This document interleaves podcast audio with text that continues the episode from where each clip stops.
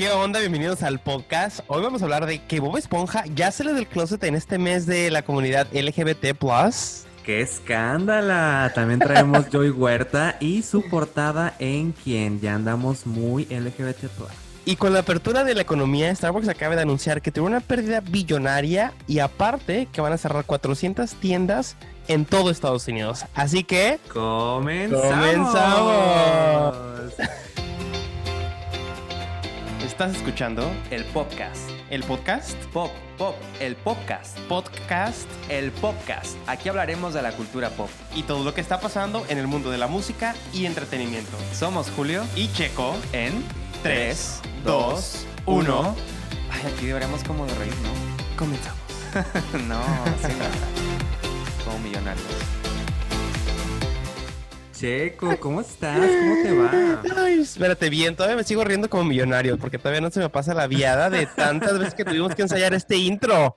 Ha sido el, no episodio más difícil. La gente no sabe, pero es que hay muchos bloopers, muchas cosas que la regamos y la cagamos y, y- pero pues es divertido. Nos reímos un poquito.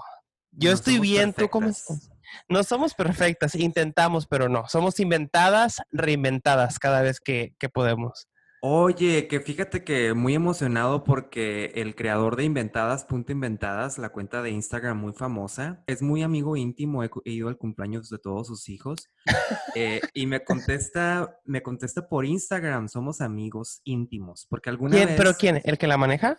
¿La San cuenta? Francisco Anderson, sí, se llama San Francisco Anderson, que de hecho está casado con un, está casado con un londinense y acaba Oh. de sacar un podcast también y le dije, wow, padrísimo, no sé qué. Entonces ya, ya sabe quién soy, pero encima de todo, alguna vez en una peda con mis amigos, estábamos haciendo el Asia Challenge y pues ¿El qué? nos... Asia Challenge. ¿Cuál es ese? Ay, amigo, ¿cómo crees que no sabes qué es el Asia Challenge? La canción. Oh, ok. ¿Y qué haces en ese, en ese challenge? ¿De qué se trata? Sí, amo la canción, me encanta. Es mi Ah, bueno. placer. Pues es que el Asia Challenge salió justamente de Inventadas. Punto Inventadas con un chico influencer que empezó a mover la peluca, así, y entonces ya todo mundo los antros a partir de ahí, pues ya lo adaptaron. Pero, este, pues saludos a él, eh, le dije que nos escuchara, vamos a ver si es cierto, y eh, pues lo acaban de entrevistar también, muy famoso el, el- el chico este, San Francisco Anderson, y saludos también a toda la gente que nos escucha desde Tecamachalco, ¿no? No es cierto. Desde... Para toda la gente bonita de satélite. ¿Te imaginas? Oye, no, mi amigo es de satélite. No, mi amigo es de No. yo quería mandar saludos a toda la gente que nos escucha de Beverly Hills, porque hacemos ahí research de dónde nos escuchan y Sí, Iván, mi amigo Iván Hernández que nos escucha en Beverly Hills, quien nos mandó una foto escuchando el podcast en su coche, subiendo, subiendo las palmeras en la calle exclusiva de Beverly Hills. Muy poderosa, porque puede y porque quiere. Muy Así que un saludo. Muy, muy perrita, muy perrita la chiquis. Oigan, Iba a que decir ¿Qué algo, pero no, no conozco a tu amigo y capaz de que me no lo conoces, no lo conoces y capaz de que te quitan, algo. capaz de que te quitan la visa, amiga, ¿eh? Te quitan la Sí, visa, ya no puedes entrar a Estados yo soy Unidos. ciudadano, soy ciudadano. También Oye. te la pueden revocar. Oye, Claro que no. hablando de ciudadanos, hablando de Beverly Hills y hablando de Hollywood, pues hay muchas celebridades acá en Estados Unidos, pero una de las que acaba de cumplir cinco años, imagínate, ¿quién pudiera pensar cinco años de ser mujer? Tú. ¿Quién? Ah, no, fíjate. ¿Quién es? Fíjate Cuéntame. hay- fíjate, yo tengo una, una opinión bastante diferenciada de esta mujer, Caitlyn Jenner, que bueno, obviamente no se llamaba Caitlyn. Bueno, no sé cómo pronunciarlo para empezar. ¿Es Kathleen o Caitlyn o Caitlyn? Bueno, Kylie Jenner, sea. Kylie, Kylie Jenner. No Bueno, Kylie, pues, Caitlyn. antes, ¿Qué? Ajá, antes Bruce Jenner. Fíjate que eh, ella ha conseguido varias entrevistas porque cinco años atrás eh, ella dejó atrás su vida como Bruce Jenner, que mantuvo por 65 años. Qué difícil, ¿verdad, Checo? Estar encerrado en un cuerpo que no te pertenece por 65 años y al final de todo, pues vivir pleno ya en tus últimos, ay, en tus últimos años. Ay, ni que tuviera 75, 85. Sí, no, bueno, la cosa es que ella por fin dice en estas entrevistas que se siente muy agradecida, muy plena ahora que ya, ya como mujer, que evidentemente ha, ha habido muchos cambios. Y justamente también Kylie Jenner y Kendall, ellas también hicieron una entrevista a People y dijeron que la admiraban eh, por haber cambiado de sexo. Ya ves que al principio como que les agarró que en shock, ¿no? Pues es que yo creo que cualquiera. Sí, ahora pues dicen que gracias a la valentía de su papá, bueno, ahora mamá, han aprendido a amar muchas cosas y no avergonzarse de ello. Y eh, fíjate, muy bonita eh, cómo terminó la entrevista Caitlyn, porque en, en People, porque dijo, este es mi viaje, sí, es diferente a otras personas trans, lo entiendo, pero la conclusión es esta, cuando me levanto por la mañana, estoy contenta conmigo misma.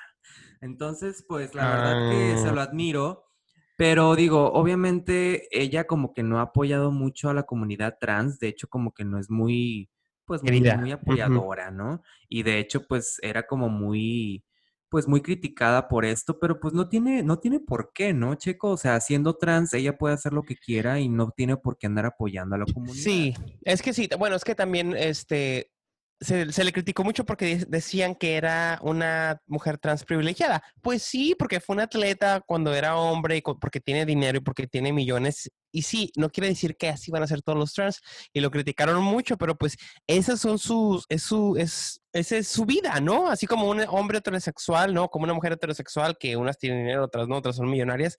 Cada quien tiene diferentes estilos de vida, cada quien tiene poder adquisitivo diferente. Entonces, si ella puede hacerlo, si puede tener una casa espectacular, operarse y verse guapísima, pues que lo haga. Y qué bueno, lo más importante es de que es, es que es feliz. Pero mucha gente no la, no la, no, de la comunidad no la quería. Pero es que también tampoco como trans tienes que ser como que el ícono y el peleador de derechos y estar afuera del Capitolio, o sea, no todos, no, todos son así, igual como los gays, o sea, yo sí apoyo y todo, pero a veces no voy a la marcha y eso no quiere decir que me haga peor o mejor, mejor gay, ¿sabes cómo? Sí, digo, obviamente eh, la lucha es muy, o sea, falta mucho, ¿no? Para la representación de derechos y todo esto, pero no por ser gay o no por ser trans, o en este caso ella por ser famosa y tener toda esta vida que, acabas de decir, no tiene por qué andar apoyando, ¿no? Pero bueno, quien ya salió del closet, mi queridísimo Checo, ¿quién es? Con la noticia. Quien ya salió del closet, pero no sé si tú ya como que habías escuchado algo similar. Estas, este, este mes, como ya lo habíamos dicho en los episodios anteriores, es el mes del orgullo gay, pero este fin de semana, eh, viernes, sábado y domingo, es cuando se iba a celebrar aquí en Los Ángeles, que no se celebró. Este, ahorita ya les cuento porque los santos ya abrieron. Pero en, este, en, esta, en esta celebración de la comunidad LGBT, Nickelodeon, en su cuenta oficial de Twitter, puso una felicitación para toda la comunidad LGBT. Entre ellos, puso una foto de Bob Esponja.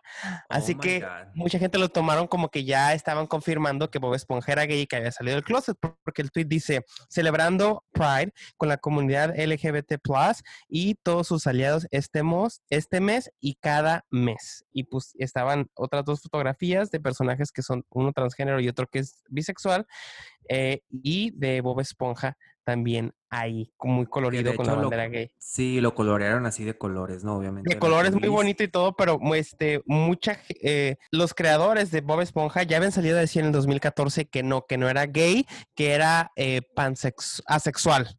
Pero ahorita con todo esto están diciendo como que, bueno, a lo mejor se arrepintieron y confirmaron que sí, que sí era, que sí era, que sí es gay. Si ves muchas, eh, algunas de los episodios de Bob Esponja, hay un episodio en el que tiene un hijo con Patricio, otro que, que se casa con Patricio, o sea, como que jugaban mucho con esos roles de género. Entonces, mucha gente, por eso, desde hace mucho tiempo eh, pensaban que, que Bob Esponja, pues que sí era gay. Y si sí lo es, pues qué padre, o sea, porque no tiene como que es una esponja de mar, no tiene por qué causar ningún problema, así fuera humano, ¿sabes cómo?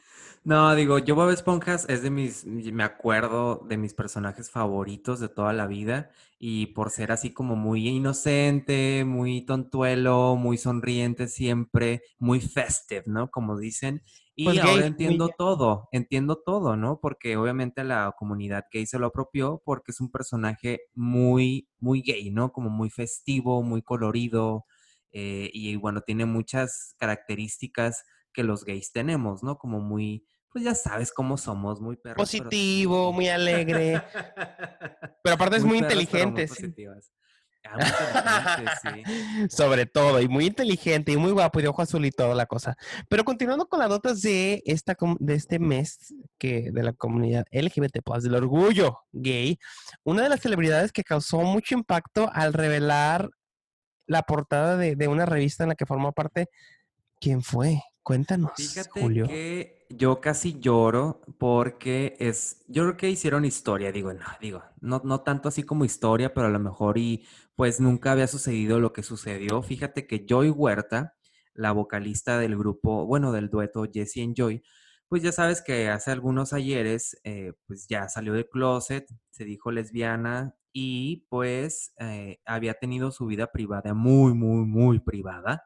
Mega, Total ¿no? de que, ajá, total de que ya finalmente en, en varios posteos, pues ya dijo, esta es mi esposa. Y se llama Diana Atri, que de hecho es artista. Y eh, ellas protagonizan junto a su hija Noah eh, la portada de Quién, Quién es una revista mexicana. Y pues obviamente a la bebé no se le ve, o sea, sí posan con ella, pero que como que le tapan la carita, o sea, hacen Ujú. poses como que tapándole la carita a la bebé eh, no han querido como mostrarla al mundo. Ya ves, caso contrario de Ricky Martin, que siempre abrió eh, pues su vida, ¿no? Y siempre supimos quién eran sus hijos y así. Tampoco, tampoco sabemos cómo son los hijos de Miguel Bosé o sí. Como que ya poco Creo que sí había una alfombra roja, ¿no? Creo que en una alfombra roja Miguel Bosé los llevó y los vistió muy extravagantemente y fue que su ex marido que estaban en el divorcio se molestó porque los porque habían tratado de mantenerlos en, eh, en, en la privacidad y cuando se divorciaron Miguel Bosé le valió y los presentó en una alfombra roja, pero ya ¿qué cuando estaban más grandecitos. Sí, digo, o sea, obviamente ellos no tienen la culpa de tener unos papás famosos, pero pues bueno, X. La cosa es que mucha gente amó esta portada, de hecho la pusimos ahí en las, en las redes sociales del podcast. Y eh, pues sí, mucha gente, digo, ya sabes que hay mucha gente homofóbica A también, nadie le va a dar gusto siempre, todo el tiempo.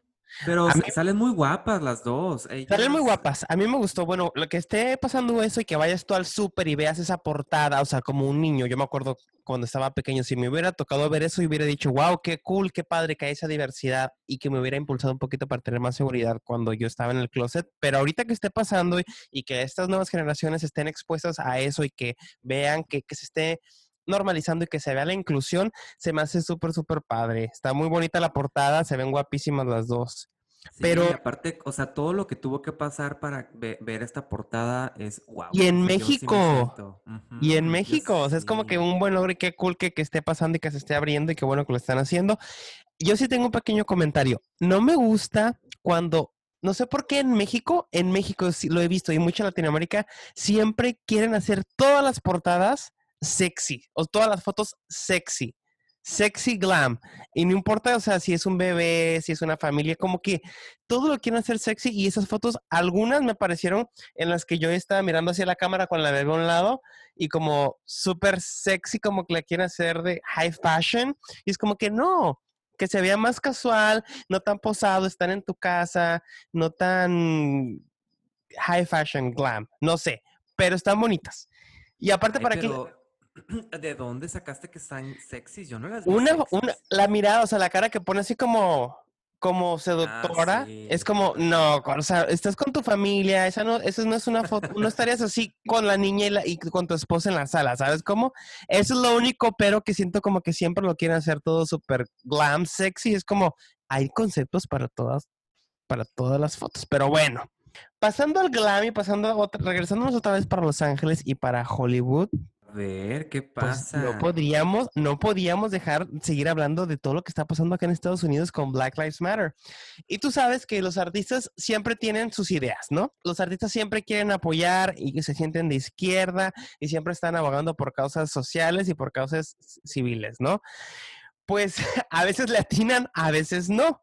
A veces les va bien y a veces los critican, como Galgado y como varios. Y en este, este fue el caso de varios actores de Hollywood y cantantes que se unieron para alzar la voz y crear una campaña que se llama eh, Yo tomo responsabilidad, que en inglés es I take responsibility. Es una campaña en la que un grupo de voces con muchísima influencia en el mundo de, esta- de Estados Unidos y de Hollywood eh, decían, yo tomo responsabilidad como persona blanca por los hechos, por lo que he hecho, por lo que he dicho, ta, ta, ta, ta, ta, ta. Y es un video en blanco y negro en el que ellos se grabaron y entre ellos aparece Kecha, este, Deborah Messing, Demi Moore. Pues, artistas no muy famosos, porque Keisha, pues, ¿quién se acordaba de ella? Ah, yo sí me encanta Keisha. No, Demi Moore, este, Kristen Dust. Hay un chorro de artistas que ahorita no tengo todo, todo el nombre, ¿verdad?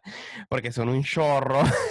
Pero el punto aquí es de que los empezaron a criticar porque dijeron que, o sea, sí está para la idea, pero es que todos siempre terminaban haciéndolo acerca de ellos. O sea, yo, yo, yo, yo, yo como persona blanca y dijeron, es una muestra más de cómo están usando el privilegio blanco cuando podían estar haciendo, apoyando de otra forma y no haciéndolo todo acerca de ellos. Así que, híjole, pues recibieron mucho criticismo. ¿Qué? Lo hicieron con buena intención, pero a veces le dan al punto y a veces no. Y más que nada ahorita con este tema que es tan sensible, es muy delicado y, y puede ser cualquier susceptibilidad y pues la gente ahorita está con todo en Twitter, en Facebook, criticando a todo lo que da. Sí, no, la verdad es que ya espero que pronto pase todo, porque hemos vivido de todo, Checo. Creo que el episodio pasado fue muy denso en información y como que yo salí de que ¡Ah! han pasado tantas cosas que de repente ya estamos que ahorita como que ya no queremos ninguna noticia así como que muy densa, ¿no? Como que hemos pasado por momentos muy densos de información, pero bueno. Sí. Fíjate que eh, añadiendo esta nota que estás comentando, Anna Winter, que es la editora de Vogue, todo el mundo la conoce porque pues se hizo muy famosa a raíz de la película esta que hizo eh, la del Devil, De Devil Wears Prada, ajá. Ajá, que es, pues Meryl Streep hizo un gran papel que no sabemos bien a bien si se, obviamente estaba basado en ella, pero no, no sé qué tanto en su personalidad.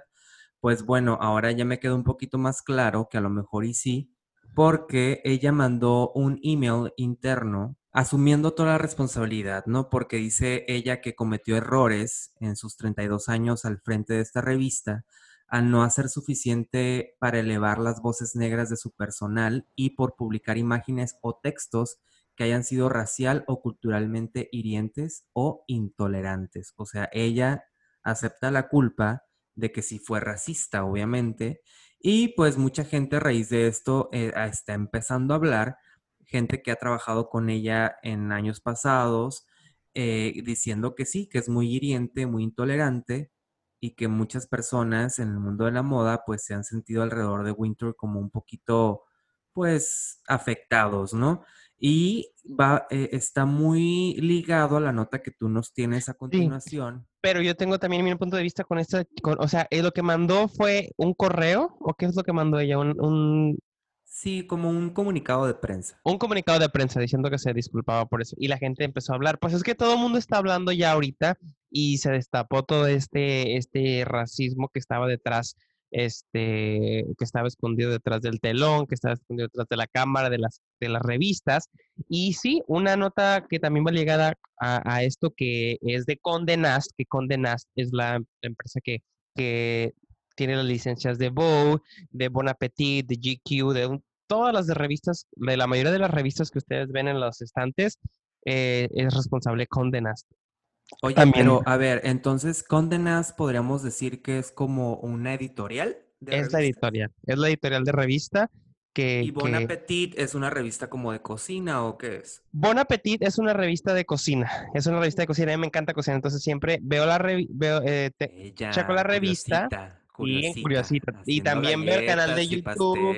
Y, todo. y ahorita estoy haciendo el pastel de cumpleaños de mi sobrina. Pero bueno, veo, eh, los tienen su canal de YouTube y también tienen su revista. Entonces, y se vieron envueltos en esta controversia también porque a raíz de todo Black Lives Matter, toda la gente empezó a hablar y empezaron a acusar al editor de la revista, Adam Rapoport, que lleva 10 años en la, con este cargo, de que era racista, de que era injusto con los colaboradores, incluso que para el canal de YouTube, para el canal de YouTube les pagaba a los blancos que aparecían ahí, pero no las personas de raza negra por las colaboraciones. Que las colaboraciones a las de raza negra se las vendía como una ayuda, como una colaboración, ¿no? De tú vas a ganar, yo voy a ganar, somos buen apetit, pero que a los blancos, a ellos sí les decía, sí, vente y te vamos a pagar para que estés con nosotros como casi a los de raza negra haciéndoles un favor, como que pues si quieres estar, te doy la oportunidad. Si no, hay miles acá atrás que, que, lo pueden hacer gratis.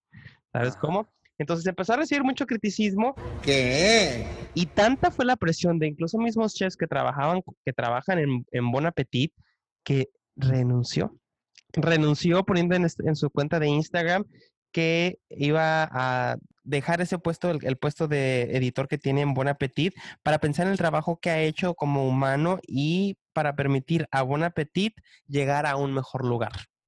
Yo no creo que haya, que haya renunciado, yo creo que lo corrieron porque le dijeron, ¿sabes qué? Ahorita esto está muy sensible, tenemos que limpiar nuestra imagen y no, te no nos vas a llevar entre las patas, así que Chaito Valdés.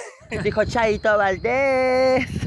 Y pues ni modo, o sea, a ver, pues, estado todo muy sensible y yo creo que así como está saliendo lo de Anna Winter, como está saliendo lo de este editor de Bon Appetit, van a seguir saliendo muchísimas más cosas. Kylie Jenner también, hay, hay, un, hay un hashtag en el que muchas pues, celebridades del mundo de la industria de la moda están diciendo, revela tus números, ¿no? O sea, de cuánta gente trabaja contigo, cuántos son latinos, cuántos son negros, cuántos son blancos, para que se pelee y para que se demuestre y para que se vea y pues, se presione para que haya más diversidad en todos los ámbitos, en los laborales de belleza y todo. Amigo, ¿a ti te gusta el café? Oye, estoy impactado con esta noticia porque yo amo el café y literal fácil me gasto o me gastaba cuando iba a un trabajo de oficina, pues yo creo que más de 50 dólares a la semana en puro pinche café. En puro, Star, pues, en puro Starbucks. Soy chico Starbucks. Oye, pues este, este, este episodio es patrocinado por Starbucks y también tenemos una nota, ay sí, no, ojalá. A mí también me encanta, me encanta el café y fíjate que estoy en shock porque ahorita ya todo el mundo está reabriendo, ¿no? De hecho aquí en Estados Unidos, en Los Ángeles principalmente, ya reabrieron el viernes, creo que en Tijuana también, viernes, sábado y domingo. Y pues la gente se fue a The Abbey, se fue a West Hollywood, que The Abbey es, el, el- el- es un club gay muy famoso, famosísimo a nivel mundial, uno de los mejores del mundo y estaba la gente ahí haciendo fila con su mascarilla, con su sana distancia, y en cuanto llegabas a la entrada había dos chicos que te estaban tomando la temperatura, y si no te y si no tomaba la- si no tenías la temperatura que no me acuerdo cuánto era, si eran 100, te regresaban y no te dejaban pasar. Pero bueno. o sea, ¿cómo te tomas el trago? ¿Cómo bailas? O sea, qué incómodo, Yo me ¿no? metí a ver varias historias de, de Abby y vi que muchos sí estaban haciendo fila con su cubrebocas, pero ya cuando se sentaban en la mesa y todo, se lo bajaban, pues sí, para platicar y para tomar y para los que fumaban fumar. Entonces, realmente, ¿qué tan sano es? No sé. A mí me da cosita porque dicen que ya ah, están habiendo varios brotos en otras, en otras, en otras ciudades. Así que ojalá que no vayamos en retroceso. Pero mientras, la economía está reabriendo.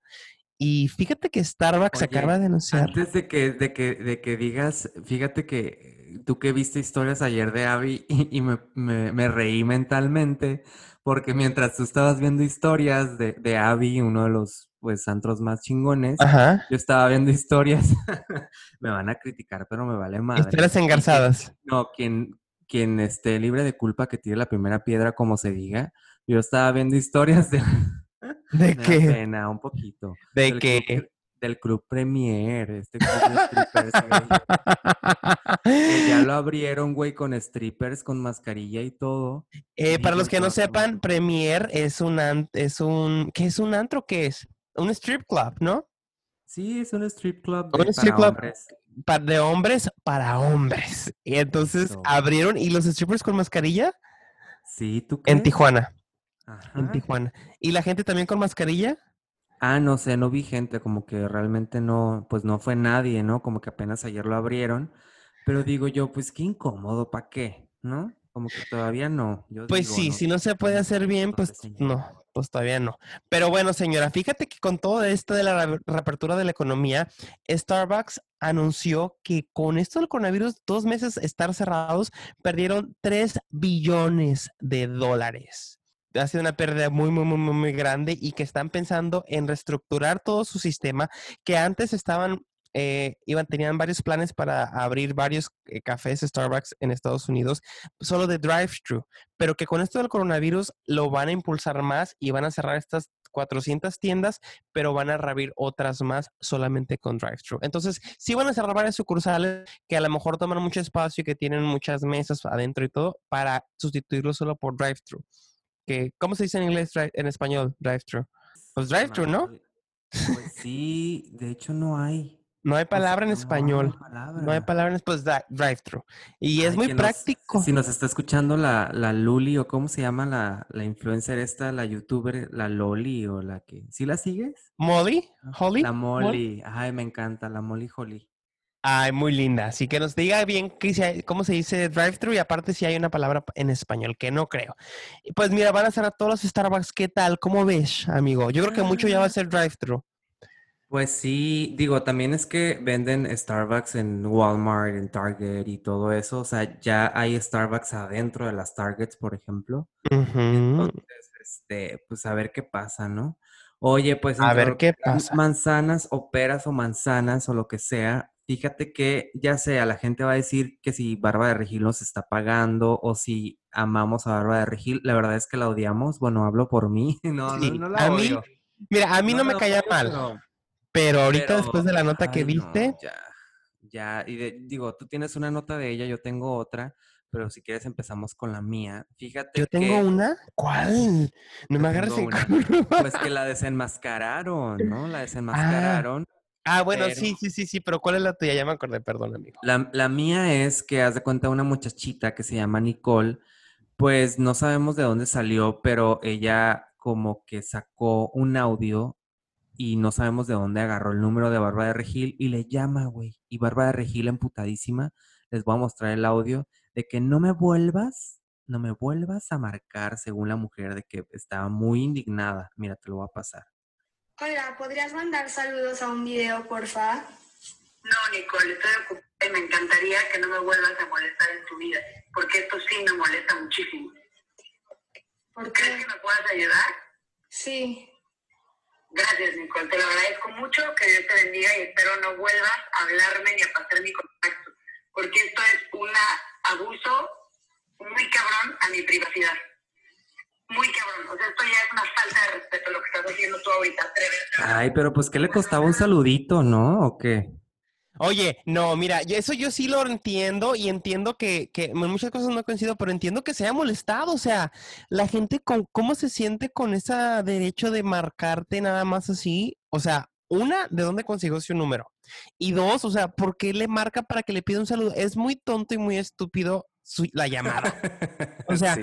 Güey, si yo me, me emputo cuando los de Telcel me están marque y marque que, que me cambie con ellos o los de Movistar, o cuando te hablan para, para promociones, es como que no me marques, o sea, ¿quién te dio mi teléfono? Sí es una invasión a la privacidad. Y creo que Bárbara del Regil, pues obviamente molesta, le dijo, ¿sabes qué? No me marques, por favor. Tienes que ser No, y para las pocas pulgas de, de tu tía, pues imagínate. Y aparte, la caché. ¿De Digo, dónde lo muy habrán sacado? Sí, quién sabe, pero muy zen la mujer, muy centrada y todo, pero ha hecho cada comentario y cada cosa que digo yo, ya mejor, creo que ya hasta cerró su, su Twitter. Ay, anunció que se iba de no, qué prieta, qué feo. Ajá, ay no, qué cosa tan horrible.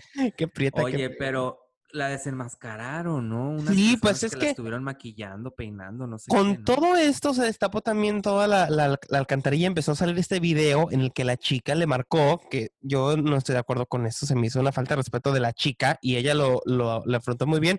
Pero otra gente empezó a decir que es muy difícil de trabajar, que ha sido muy grosera cuando grababa Rosario Tijeras, que hizo que corrió a gente de la producción. Empezó a salir un hilo en, en Twitter de unos chicos que trabajaron en ella en una sesión fotográfica y empezaron a decir cómo ella empezó a llegar desde que llegó con una mala actitud, el pe- en peinado, en maquillaje, con el, con el fotógrafo y cómo hasta, revelan que hasta la mamá le dijo, ay, tú cállate.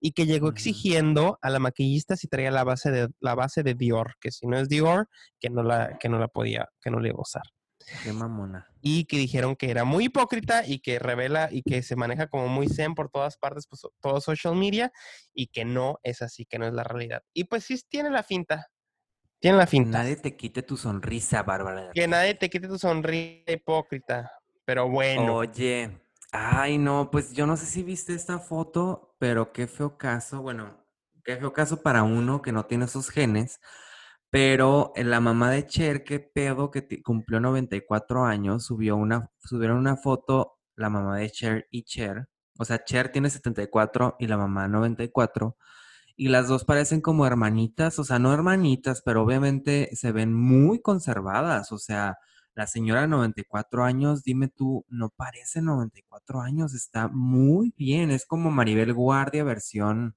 estadounidense. Americana. Ah, americana, Ah, desafiando completamente los signos de la edad. ¿Qué onda con Desafiando la gravedad. Mucha gente obviamente dice que Cher pues se ha puesto lifting en el cuello, retoques en los ojos, botox, relleno de arrugas, todo esto. Pero y, y su mamá Georgia Holt eh, pues se ve muy guapa también. Obviamente esta foto generó mucha controversia porque dicen, ¿cómo? O sea, ¿cómo se ven tan bien conservadas? Pues sí, qué bueno que se, si hacen lo que sea para, para pelear el, el paso de la edad y se vean bien y se vean bien conservados. Yo creo que Cher se ve muy bien. Que bueno, yo se los aplaudo y qué bien. Y yo, yo, voy- yo voy para allá. Ahorita se me está cayendo la piel porque traigo un chemical peel, que es para que te quite la, la primera capita de piel y te quita Eres las manchas de sol. Te quita las manchas de sol, las arrugas, te hace los poros más pequeños, te estimula el colágeno. Te quisiste lucir. Manches. Ey, ¿Tú te, has sí. puesto, ¿Tú te has puesto algo en la cara? Botox, yo me he puesto Botox desde los 22 años, me pongo Botox en la frente y en las patas de gallo. Y estoy muy orgulloso. Ya tengo 33. Gracias. Bueno, cumplo 33 en diciembre, amiguitos. Ya siempre a todos los pero ¿tú lugares que voy sí soy más eso de que si te pones la mascarilla como de, de espermatozoides, ¿sería o no? Pues no sé, amiga. Tú te los comes y cómo te ha ido. Qué pendejo. Claro que no. Bueno, lo voy a intentar y el siguiente episodio te, te aviso. Sí, sí, póntelos, póntelos para toda la gente que nos escucha. Sí, eh, bueno, no, cada quien que use los suyos o los de su pareja, ¿no? No los guarden ni los vendas por internet. Pero para los que nos escuchan, díganos si les ha funcionado o no. Dicen que sí funciona, dicen que no. Yo voy a revelar que una vez lo hice y ya no voy a decir más. Ah. Oye, Oye, sí, a y ver. hablando de, de vulgaridades y de penes y de pitos y flautas, fíjate que recordarán de que Harvey Weinstein, que ya se declaró que culpable, que ya se le sentenció, este señor que tiene 68 años y que está cumpliendo 23 años en prisión, eh, la el ex editor de la revista Vanity Fair, eh, Graydon Carter, acaba de afirmar que Harvey Weinstein sufre de un problema en el pene que se llama Fournier's gangrene, la gangrena de Fournier, que es una bacteria que te deforma los genitales. ¿What? Sí, Wow, qué fuerte. que te deforma los genitales. Imagínate, para este depredador, pre- depredador sexual que tenga esa enfermedad gangrena en sus genitales, pues es como un castigo del cielo, ¿no? Y dicen que ya se había expuesto este, este tipo de fotografías y este tipo de, de reportes durante el juicio de Harvey Weinstein. Wow. Así que tiene su pene deforme. Qué feo, ¿no? Dice esta chica que cuando lo vio, que Jessica Mann, que cuando vio a Harvey Weinstein desnudo, pensó que era intersex cuando lo vio sin ropa, Qué asco. por la deformidad que tenía en su, que tiene en su pene. Qué triste y qué feo, chicos. Así que obren- no obren mal. Oye, y hablando de crimen, y hablando de crimen, y hablando de, crimen, de, de- de- de- Todo. de conspiraciones, de crimen, de, tráfico de influencias, ¿de qué nos vas a hablar ahorita tú de una serie nueva? Fíjate que el, el episodio pasado nada más así como que lo mencionamos, pero finalmente ya salió a la luz en Netflix. Este, pues es como una serie de, como una serie de Sí, episodios, es una serie, ¿no? ¿no? Ajá, la el primer, así que la primera temporada se trató de Colosio y ahora Historia de un crimen se llama. En este, en este caso ahora es, es el caso Paulette, que se llama La búsqueda.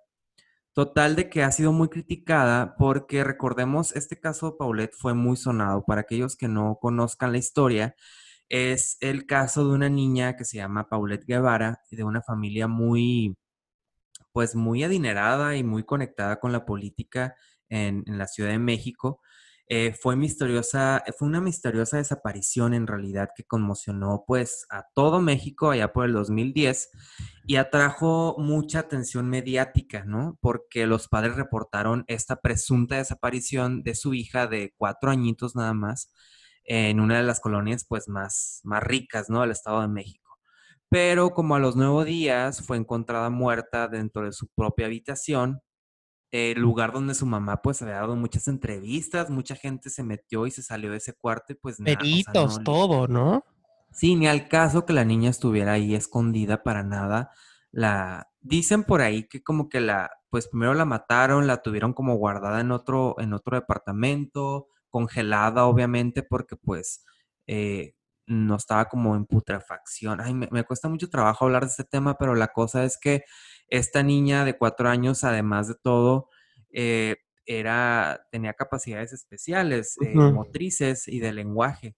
Entonces, siento yo que la mamá ni el papá la querían, no sé, no sé por qué razón la hayan matado.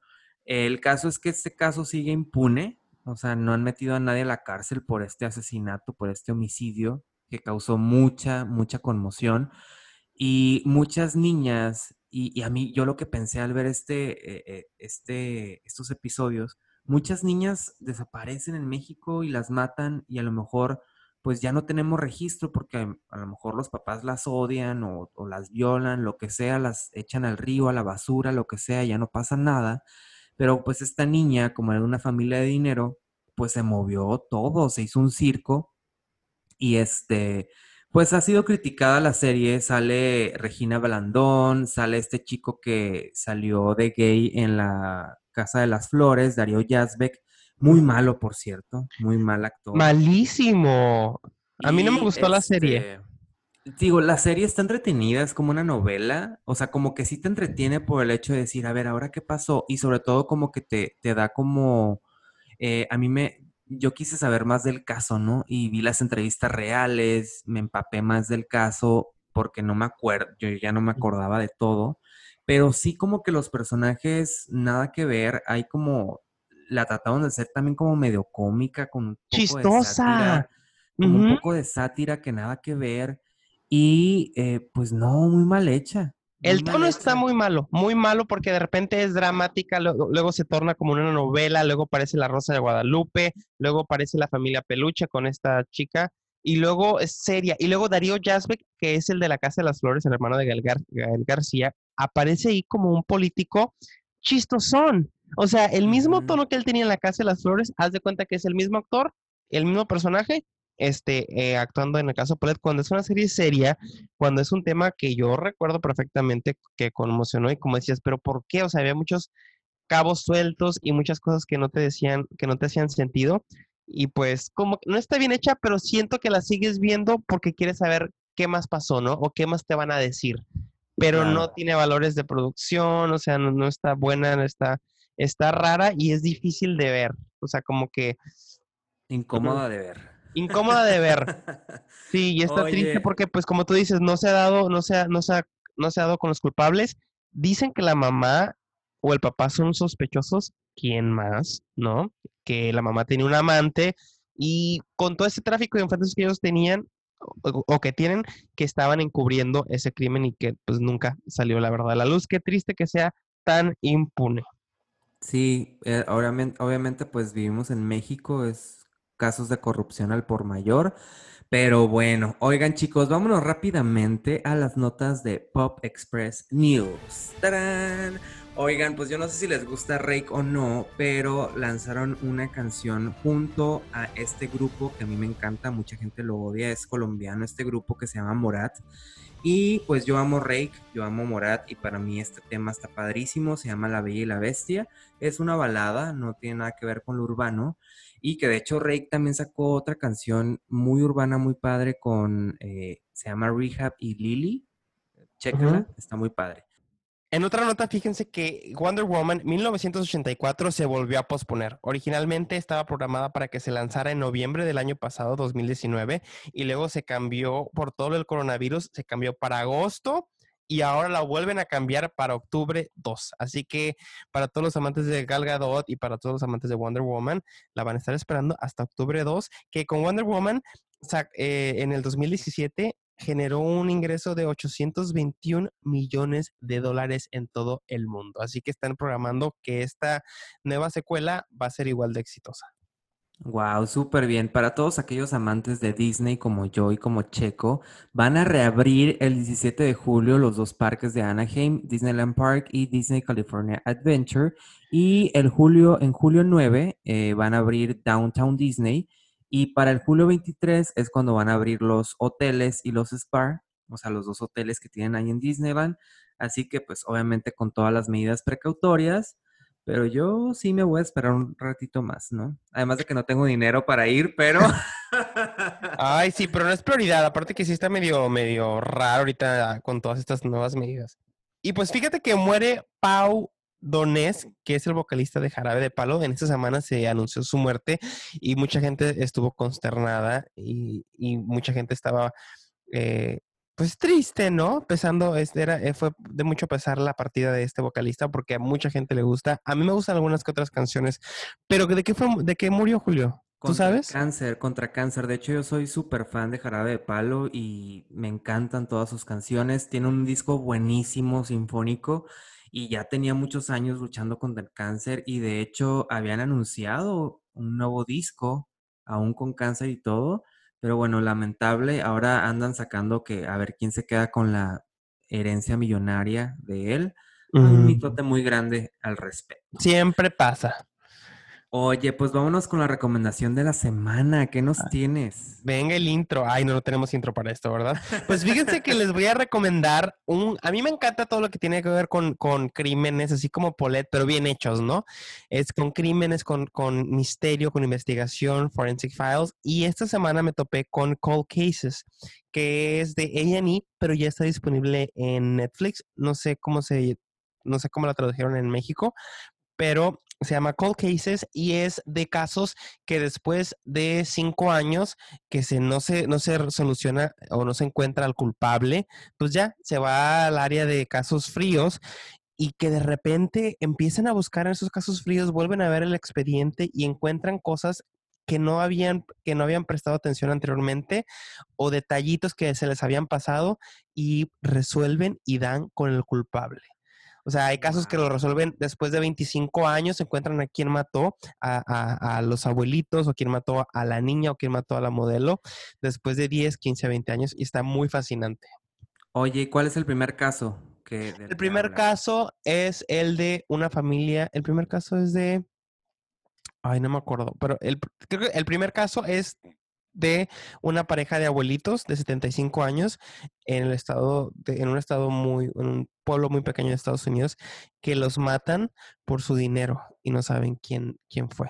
Ay, muchachos, si se quieren sentir muy cachondos y ahora sí que, pues sí, ponerse cachondos y tener una noche mágica llena de sexo con su Calientita. pareja, con su pareja, con su amante, con quien quieran.